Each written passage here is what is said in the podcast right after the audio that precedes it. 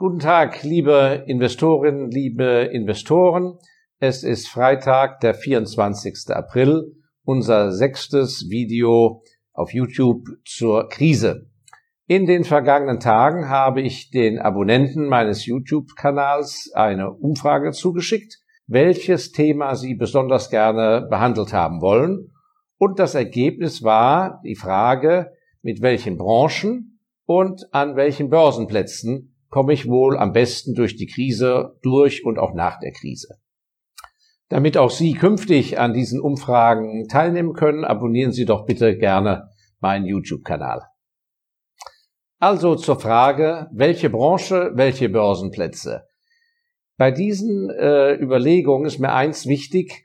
Ich würde Ihnen sehr empfehlen, trotz einer punktuellen Krise auch hier langfristig zu denken. Es geht ja nicht darum, dass Sie im Sturm auf ein Schlauchboot umsteigen, aber genauso wenig, dass sie auf irgendeinem Kaffeedampfer weiter sitzen, wo es arg hin und her schaukelt, sondern dass sie nach Möglichkeit auf ein schnittiges Kanonenschnellboot umsteigen, wenn sie da nicht schon sind. Und es ist eben so, langfristig zahlt sich das aus, schnittig durch die raue See und die See ist immer wieder mal rau. Und ähm, ich kann wirklich sagen, dass mit dieser langfristigen Orientierung unser Kanonenschnellboot dass sich das wirklich für geduldige Investoren immer schon ausgezahlt hat, seit dem Zweiten Weltkrieg zumindest, und auch in unserem Fonds, ME-Fonds Special Values, 2002 äh, gegründet. Äh, einer der älteren Investoren hat damals zur Gründung 1,2 Millionen Euro eingezahlt. Er hat sie immer liegen lassen. Und was sind aus den 1,2 Millionen geworden? Trotz Crash 2008, trotz Corona-Krise, drei Millionen. Der Fonds hat sich ver 2,5-facht aus 1,2 Millionen, 3 Millionen geworden. Man konnte immer ruhig schlafen. Das ist keine Garantie für die Zukunft. Aber auch in den letzten zehn Jahren, wer vor zehn Jahren investiert hat, ist heute 70 Prozent reicher inmitten der Corona-Krise und äh, der Schwankung zwischendrin. Wie gesagt, das ist keine Garantie für die Zukunft. Ich wollte Ihnen damit nur Mut machen und zeigen, dass die Ruhe und das langfristige Engagement wenn man auf dem richtigen Boot sitzt und den richtigen Motor anhat, das ist, was eigentlich zum Erfolg führt an den Börsen. Und das bedeutet, was ich schon oft betont habe, beschäftigen Sie sich mit diesen Themen bitte nur, wenn Sie über mehrere Jahre, Minimum drei Jahre, wirklich nicht das Geld für Ausgaben benötigen, weil nur dann haben Sie die Ruhe weg.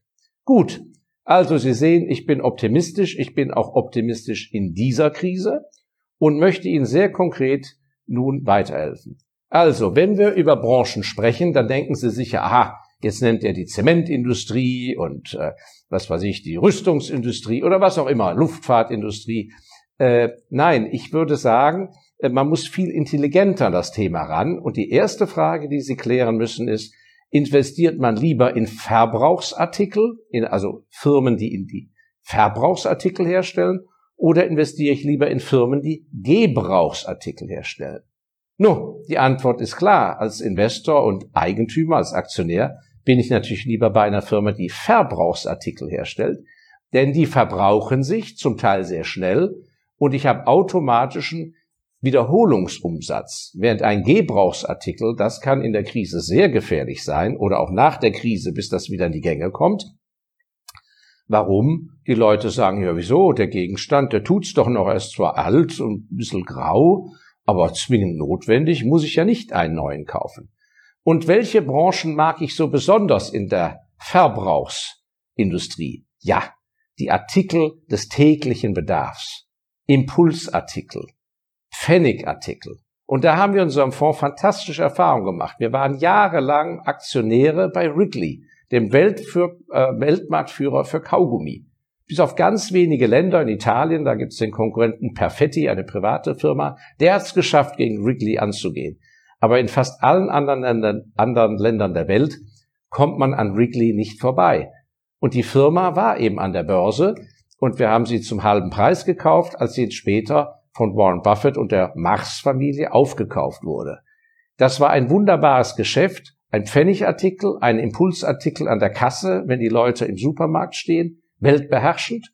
Und es war ein wunderbares Geschäftsmodell, weil weltweit ein und der gleiche Artikel verkauft wird Und bevor Wrigley eine neue Fabrik in einem fernen Land aufbauen muss, was ja immer mit Risiko verbunden ist, konnten sie jahrelang erstmal den Markt sozusagen testen. Warum? Weil in ein Container passen Unmengen an diesen eckigen Kaugummis rein, sodass der Frachtkostenanteil pro Packung Kaugummi praktisch verschwindendst gering war.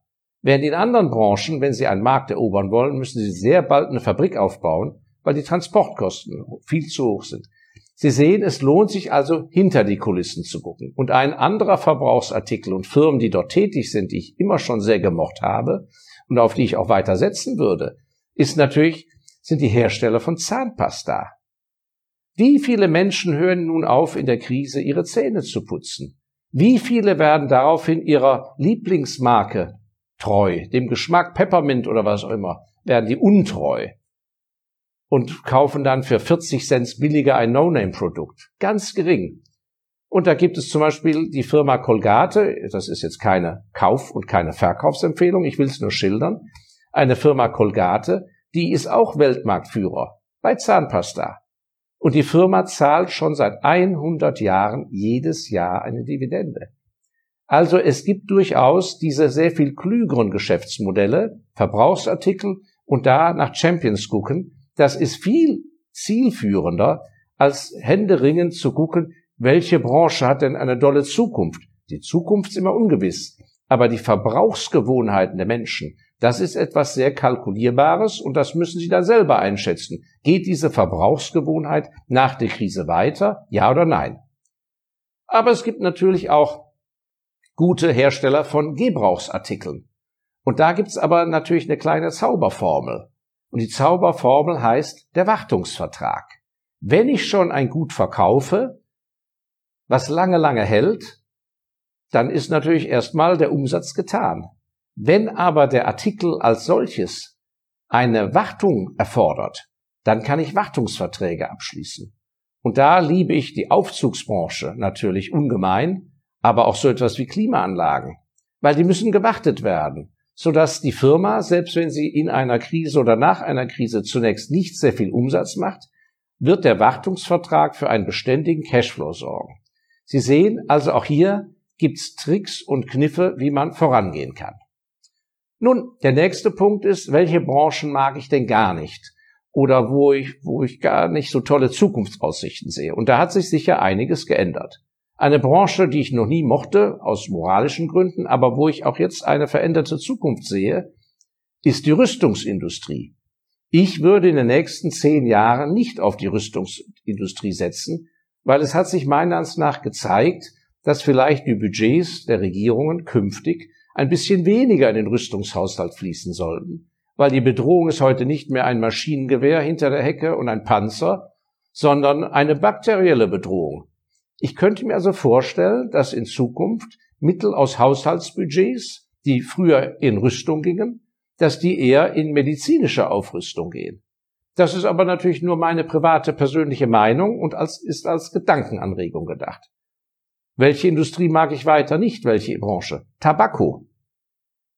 Noch im Zweiten Weltkrieg war Tabak, das war ja eine Ersatzwährung. Eine Zigarette war eine Ersatzwährung. Die Leute haben geraucht in Krisenzeiten, wenn sie sich bedroht fühlten, wie die Schornsteine. Das beobachte ich im Moment nicht. Es wird sicher immer Raucher geben, ist ja ein Suchtelement. Aber ich habe nicht das Gefühl, dass äh, aufgrund der schreckhaften Ereignisse und der Sorgen der Krise wir zu einer Renaissance des Tabakos führen. Und ich möchte Sie auch von, vor sehr naiven, simplistischen Überlegungen warnen als Investor. Gegessen wird immer, getrunken wird immer. Ja, ich kann nur sagen, langfristig ist das keine zwingende Lösung zu einem guten Investment. In dieser Krise zum Beispiel jetzt ist der Absatz in, von Kölschbier, Pilz habe ich jetzt nicht untersucht, von Kölschbier, der Kölschbierabsatz, also ein Getränk aus Köln, ist stark eingebrochen. Und Sie werden es nicht glauben oder nicht. Ich habe durch Zufall vor einigen Wochen die Biografie der Familie Guinness aus Irland gelesen, über die Entwicklung der Guinness Bierfabrik. Und was war denen widerfahren nach dem Ersten Weltkrieg, als der zu Ende war, 1918. Über viele Jahre war eine wirtschaftliche Rezession in Irland und England und der Bierabsatz von Guinness Bier blieb um 30 Prozent hinter den guten Absatzzahlen von früher zurück, über viele Jahre. Also getrunken wird immer, aber Geschäfte sind einfach schlecht. Das kann durchaus passieren und ich würde nicht einfach simplistisch auf irgendwelche 0815 Nahrungsmittelfirmen setzen, die Käse, Butter oder sonst etwas herstellen. Und ein ganz fundamentales Beispiel, dass ein Riesenunterschied besteht zwischen einem klugen Investment und einer äußerst wichtigen, tollen Branche, das schönste Beispiel ist Mehl. Ohne Mehl wären wir total erledigt.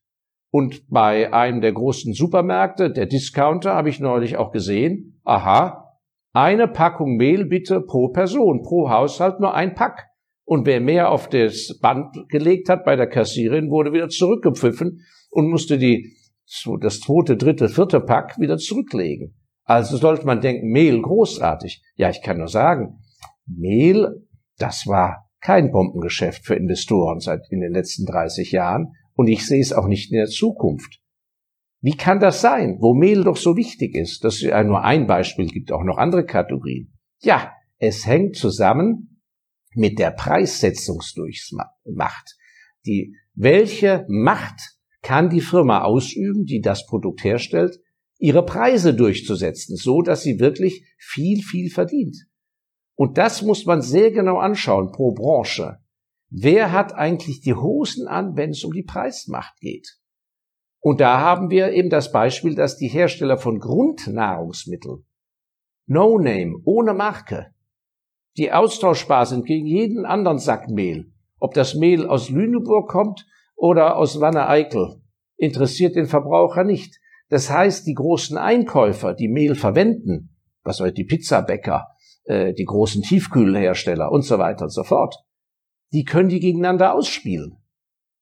Und es gibt einfach Branchen, da haben die Hersteller von diesen Grundnahrungsmitteln einfach nicht geschafft, sich zusammenzutun und zu sagen, hört mal zu, ab jetzt gibt's dieses wertvolle Produkt einfach nur noch 30 Prozent teurer, basta. Und das Gleiche gilt auch für die Minenwerte, die viel gelobten oder viele Investoren haben ja einen großen Fabel dran, sagen, ja, jetzt bricht doch die Zeit an, wo alles knapp ist. Die wertvollen Rohstoffe aus dem Boden werden ja immer knapper. Ja, das war jahrelang eines der sehr schlechten Investments und ich würde auch sagen, in den Jahren jetzt nach der Krise ist das keine sichere Bank. Natürlich sind Rohstoffe knapp und ohne seltene Erden etc. etc. ist vieles in unserer modernen Welt gar nicht mehr herzustellen.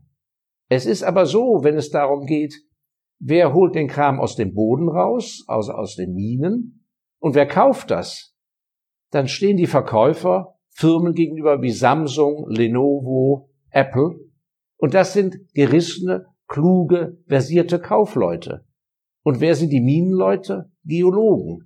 Also nichts gegen, äh, gegen Geologen. Ich habe selber viele Freunde, äh, die Geologen sind und ich kenne die Industrie nur allzu gut. Ich war selber in Verwaltungsräten von kleinen Minengesellschaften und Explorationsgesellschaften. Aber ich kann Ihnen sagen, die Geologen beherrschen diese Branche und die Geologen haben fantastische Stärken und tolles Können und Wissen, aber es sind einfach diesen Kaufleuten auf der anderen Seite ganz stark unterlegen. Also auch hier eine Branche Basic Food, Grundnahrungsmittel, Minenwerte, ich würde sagen als Branche nein. Aber es gibt natürlich auch noch weitere Branchen, von denen ich eher abrate. Wie gesagt, meine private Meinung und eine Meinung, die wir natürlich in unserem Fonds umsetzen. Was ist weiter kritisch zu sehen? Selbstverständlich in der Tat der klassische Einzelhandel, der vom E-Commerce bedroht werden kann. Da muss wirklich innerhalb der Branche Firma für Firma ganz genau untersucht werden, ob sie diesem Druck standhalten kann und ob das E-Commerce, was zusätzlich aufgebaut wird, ob das auf Dauer wirklich den großen Ertrag bringt und ob der Einzelhandel nicht als ein Mühlstein um den Hals hängt. Auch da gibt es bereits heute zwischen den sehr großen Firmen in der Branche, zum Beispiel der Textilbranche, einen Riesenunterschied. Ja, und apropos Textilbranche, auch da gibt es natürlich Unterschiede. Welcher Typ von Laden wird als erster Umsätze machen, und zwar schnell wieder in die Gänge kommen und grundsätzlich eher schnellere Umsätze generieren. Die Herren-Textilbranche oder die Damenoberbekleidungsbranche? Nun, natürlich die Damenoberbekleidungsbranche. Die hat viel mehr Wechsel im entsprechend der Saison, während die Herren sind per Saldo in den meisten Ländern eher konservativer und haben nicht so viel Wechsel in ihrer Kleidung während einer Saison. Das sind also sehr einfache Überlegungen, die zum Zuge kommen. Und einige der Investoren haben mich auf YouTube äh, gefragt, ja, was ist denn mit den Energieerzeugern? Das ist doch, doch so sicher. Strom wird doch immer gebraucht, auch jetzt, wenn man im Homeoffice sitzt. Sehr richtig. Aber ist diese Branche anzuraten? Auch hier, nein. Ich kann wirklich mit Fug und Recht und Stolz behaupten, dass ich in meinem ganzen Leben nie eine deutsche Energieerzeugeraktie besessen habe. Warum? Weil mir immer klar war, dort herrscht keine Preisdurchsetzungsmacht. Denn das kaufmännische Kalkül, möglichst viel zu verdienen, dass der Laden richtig gesund ist und die Aktionäre möglichst viel verdienen, kann ja nicht das Mandat einer Stromerzeugungsgesellschaft sein. Die Gesellschaft, die Regierung muss darauf achten und alles tun, dass die Stromversorgung optimal versorgt ist Ganz egal, wo der Strom herkommt, ob mit grüner Energie oder was auch immer. Aber das Ziel muss doch sein, die Stromversorgung möglichst günstig zu machen. Warum? Damit die Industrie einen Wettbewerbsvorteil hat. Die Industrie gerade in einem Land wie Deutschland, Österreich, Schweiz kann doch nicht praktisch abgewürgt werden, nur weil Aktionäre von Stromgesellschaften viel zu verdienen. Das heißt, man muss auch mal überlegen, ob nicht gewisse Branchen und Industrien in den nächsten Jahren vom Börsenzettel verschwinden oder verschwinden müssen. Und da will ich erst gar nicht investiert sein, weil ich will ja langfristig sozusagen einen Baum setzen, den muss ich wässern. Das sind meine Nachkäufe, ein, zweimal im Jahr in aller Ruhe. Und dann gucke ich zu, wie der Baum weiter wächst. Und notfalls muss ich mal einen Ast abschneiden. Aber ich will doch nicht meine Arbeit und mein Geld und meine Zeit in etwas stecken, was eh demnächst rausgerupft wird. Also Einzelhandel, Stromerzeuger, für mich kein Thema. Und als letztes, es gibt natürlich noch viel mehr, aber ein weiterer Punkt, wo ich sehr vorsichtig wäre, sind die großen, großen Anlagenbauer. Mit dem Ölpreisverfall jetzt sind die Budgets von Ländern, die bisher in ihre Infrastruktur große Anlagen, Industrieanlagen gebaut haben oder Orders verteilt haben, die sind ja auf einmal auf einem ganz anderen Podest gelandet. Und zwar auf ihrem Hinterteil und nicht im Stuhl.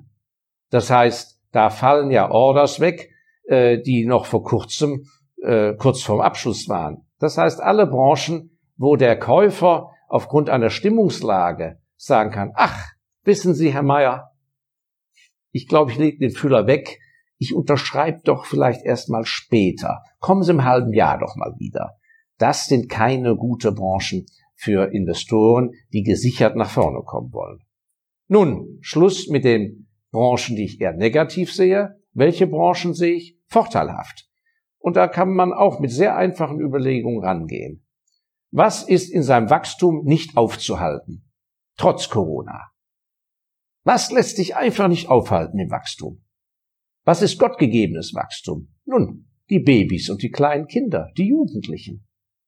Sie können ein Kind nicht daran hindern, dass seine Füße wachsen. Also ist doch sonnenklar und auf der Welt kommen jährlich viel, viel mehr Menschen zur Welt, als dass Menschen sterben. Das heißt, wir haben eine Babyboomer-Welt. Und die Firmen, und es gibt internationale Firmen, die Babys und kleine Kinder bedienen. Kinderschuhe, Babynahrung und all das. Das sind Geschäfte, die sicher zum Teil auch jetzt etwas stagnieren, wenn die Leute nicht in den Laden gehen dürfen wenn äh, sozusagen die, die, die, die Sommerhose nicht gekauft werden kann für den Kleinen. Aber das sind Geschäfte, die werden nicht vom Markt verschwinden und erzwingen einen Umsatz. Das heißt, der Umsatz, der jetzt nicht stattfindet, wird aber nachgeholt. Also eine Branche, die ich sehr interessant finde und auch deshalb, wir hatten ja neulich im YouTube über die Wichtigkeit Ihres Globus gesprochen, der neben Ihrem Schreibtisch stehen sollte. Gucken Sie auf den Globus, dann werden Sie erkennen, dass nicht alle Länder überaltert sind, wie ein Land wie Deutschland. Gut, das war die Babybranche. Wasserversorgung, ein fantastisches Geschäft. Ich rede nicht über Trinkwasser, was ja viel kritisiert wird, weil man armen Menschen den Brunnen abgräbt und teuren Flaschen füllt. Nein, ich rede über städtische Wasserversorgung. Da kann ich in Deutschland an der Börse nichts finden, aber es gibt Länder in der Welt, da habe ich eine riesen Auswahl an an der Börse notierten Wasserversorgungswerten. Und der, die Wasserversorgung ist unberührt von Krisen. Und das Geschäft geht weiter. Und anders als bei der Stromwirtschaft liegt da die Preisflexibilität ganz anders, weil zur industriellen Fertigung ist Wasser ein anderes Thema als Strom. Also schauen Sie mal auf internationale Wasserversorgungsgesellschaften. Man muss natürlich dann die Firma einzeln genau überprüfen, denn es gibt gut gemanagte und weniger gut gemanagte. Also Wasserversorgung, Baby-Kindernahrung. Ich mag unverändert Aufzüge. Ohne Aufzüge kann kein Hochhaus gebaut werden. Und wie gesagt, da gibt es auch Wartungsverträge drauf. Und ich mag so etwas wie Klimaanlagen. Denn Klimaanlagen, immer mehr warmes Wetter, Global Warming, aber auch dort, wo schon Klimaanlagen sind, ist es zum Teil sehr energieineffizient oder laut oder nicht sehr durchdacht äh, im, im Einzelnen, an welchem Bereich, in welchem Büro was wie gekühlt wird und wie das gemessen wird. Also da gibt es enorme Innovationen. Ich glaube, das sind Branchen, wo man einen sehr langen Trend mit guter Zukunft hat. Ja, zu den Branchen habe ich also nun sozusagen meine negativen Einschätzungen gegeben, Ihnen ein, zwei Beispiele gegeben für Positives. Sonnenklar ist, was Sie sicher ja alle mitbekommen haben, dass der ganze Bereich um Medizintechnik, äh, Pharma, ähm, äh, Medikamente eine Branche ist, die sicher immer schon hochinteressant war. Nicht umsonst gibt es sehr, sehr viele Firmen, die in dieser Branche sehr alt sind, die also alle Krisen überstanden haben. Weit besser als Möbelhäuser und Textilhändler gibt es viel mehr alte Pharmafirmen. Und das ist ja auch kein Zufall und daran kann man auch ja etwas für die Zukunft ableiten. Gut. Ansonsten vielleicht noch ein kleiner Hinweis. Äh, schauen sich auch mal ehemalige, ehemalige Monopolisten an. Und auch da im Verbrauchsartikelbereich. Also eine schöne Branche ist die Branche der Verpackung von Lebensmitteln, aber unter Umständen nicht die Verpackung als solches außen drumrum, sondern äh, Beispiel die Wursthaut. Die künstliche Wursthaut wurde erst in den 30er Jahren des letzten Jahrhunderts erfunden, und zwar in Deutschland. In Weinheim an der Bergstraße, die Firma Naturin. Die hatte das Weltmonopol für die am Meter fortlaufend hergestellte künstliche Wursthaut, die man isst. Bis dahin gab es nur Naturdärme, sehr schwer zur industriellen Herstellung abzufüllen. Nun, diese Firma gibt es heute noch aber hat natürlich kein Weltmonopol mehr. Aber was ich feststelle ist, dass ehemalige Monopolisten zum Teil all solchen Vorsprung haben in der Technologie, im Know-how des Herstellens von diesen Spezialmaschinen, häufig stellen die die Maschinen selber her und nicht von einem Maschinenbauer, dass die dennoch einen großen Vorsprung haben und von daher ein sehr lukratives Geschäft betreiben. Und hier gibt es jetzt auch einen Kniff.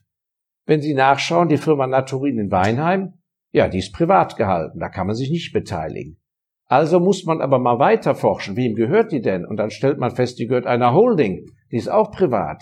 Und dann muss man eben dranbleiben.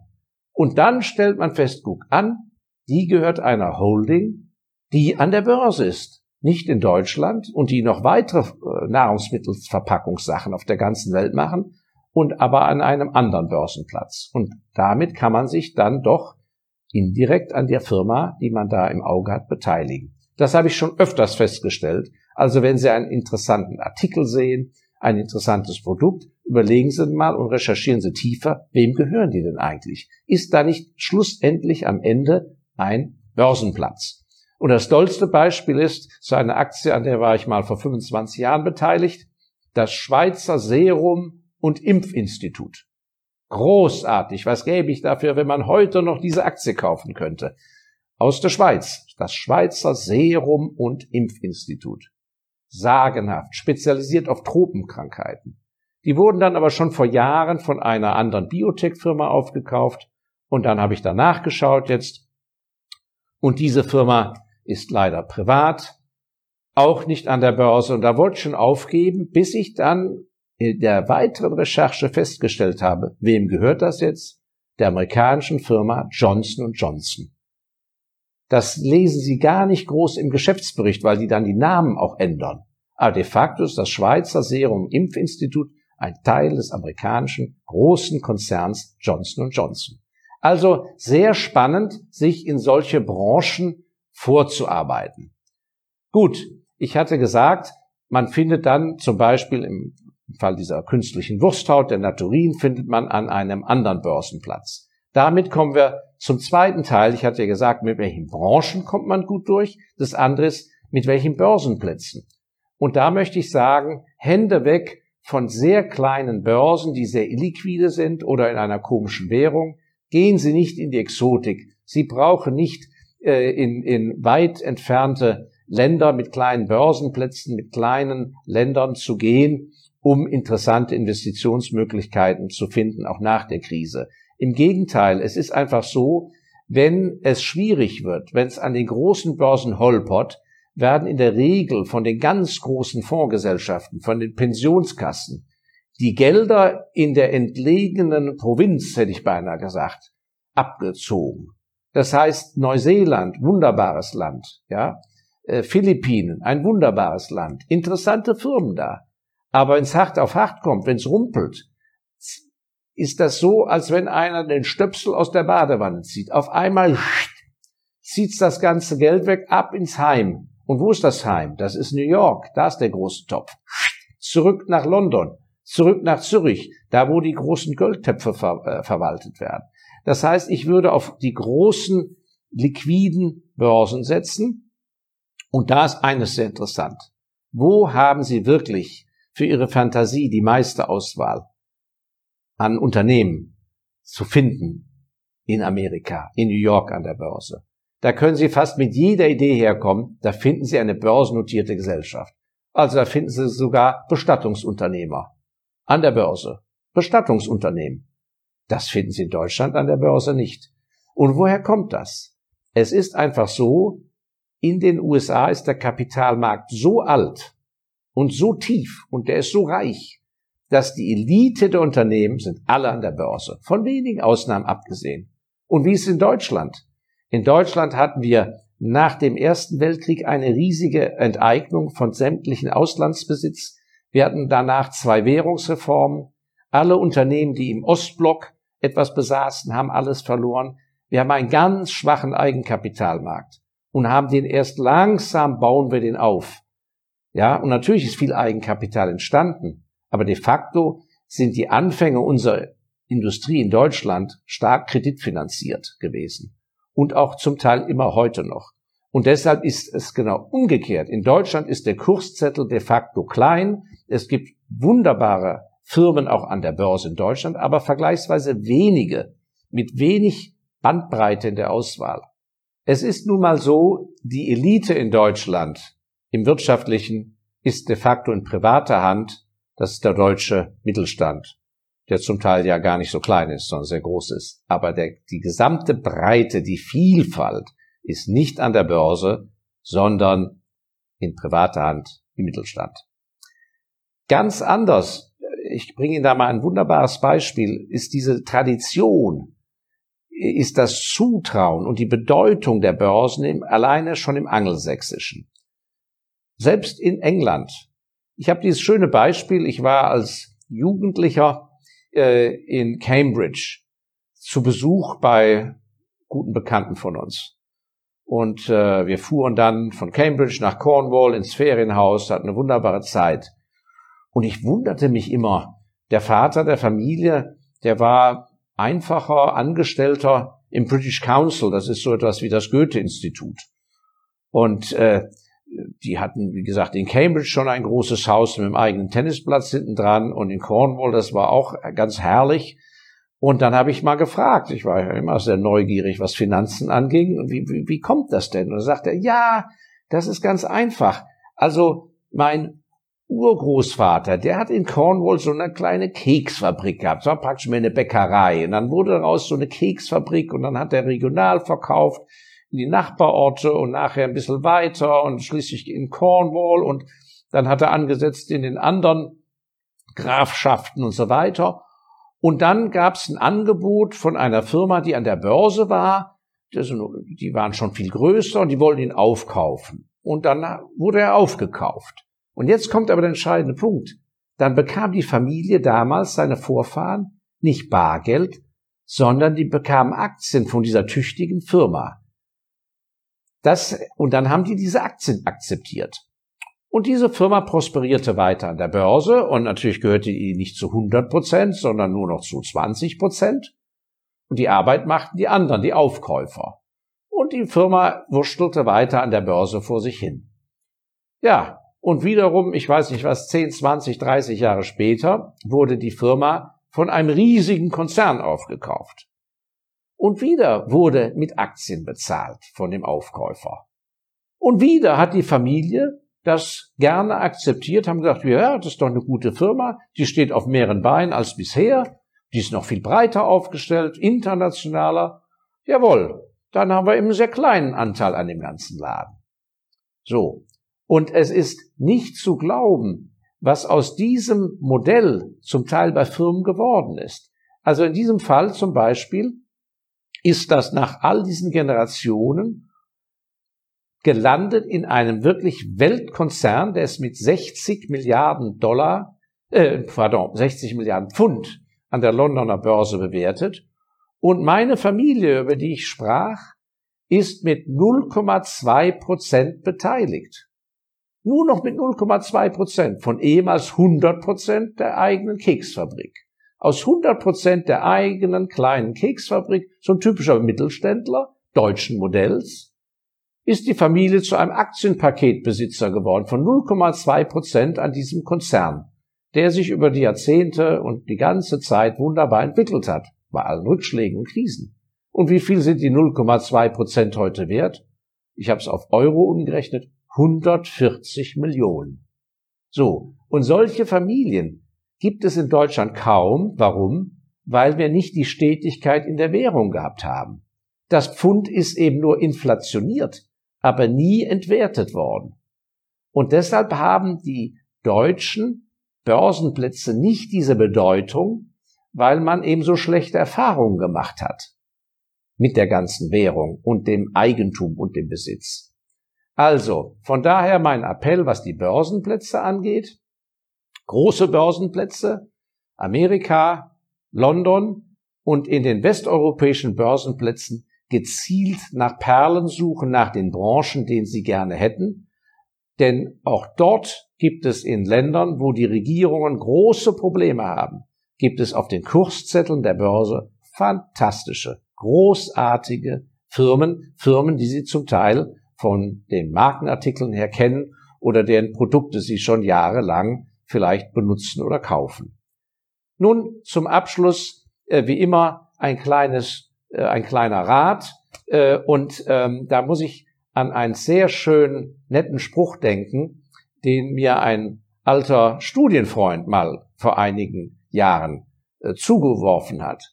Und das ist ein Motto, mit dem Sie vielleicht in diese ins Wochenende dann gehen. Bei allem, was Sie tun, egal welche Branche Sie wählen, ob Sie Einzelaktien kaufen, sich das lieber abdelegieren und, äh, und ein Fonds kaufen und die, diese Leute machen lassen oder äh, je nachdem, welchen Börsenplatz Sie aussuchen. Eins ist wichtig, machen Sie es nur, wenn Sie wirklich ein gutes Gefühl haben und wenn Sie die Sache in den Griff bekommen. Denn der Spruch heißt, die Esel sind ausgezogen, um Hörner zu suchen und sind ohne Ohren heimgekehrt. Die Esel sind ausgezogen, um Hörner zu suchen und ohne Ohren heimgekehrt. Ich kann Ihnen sagen, das ist mir schon öfter passiert in meinem Leben früher, dass ich ohne Ohren heimgekehrt bin. Und es ist kein gutes Gefühl und es ist de facto unnötig. Also lassen Sie sich nicht in Versuchung führen, denken Sie an Ihre Hörner und Ohren. Und ich freue mich auf nächsten Mittwoch. Nicht, sondern Freitag. Danke.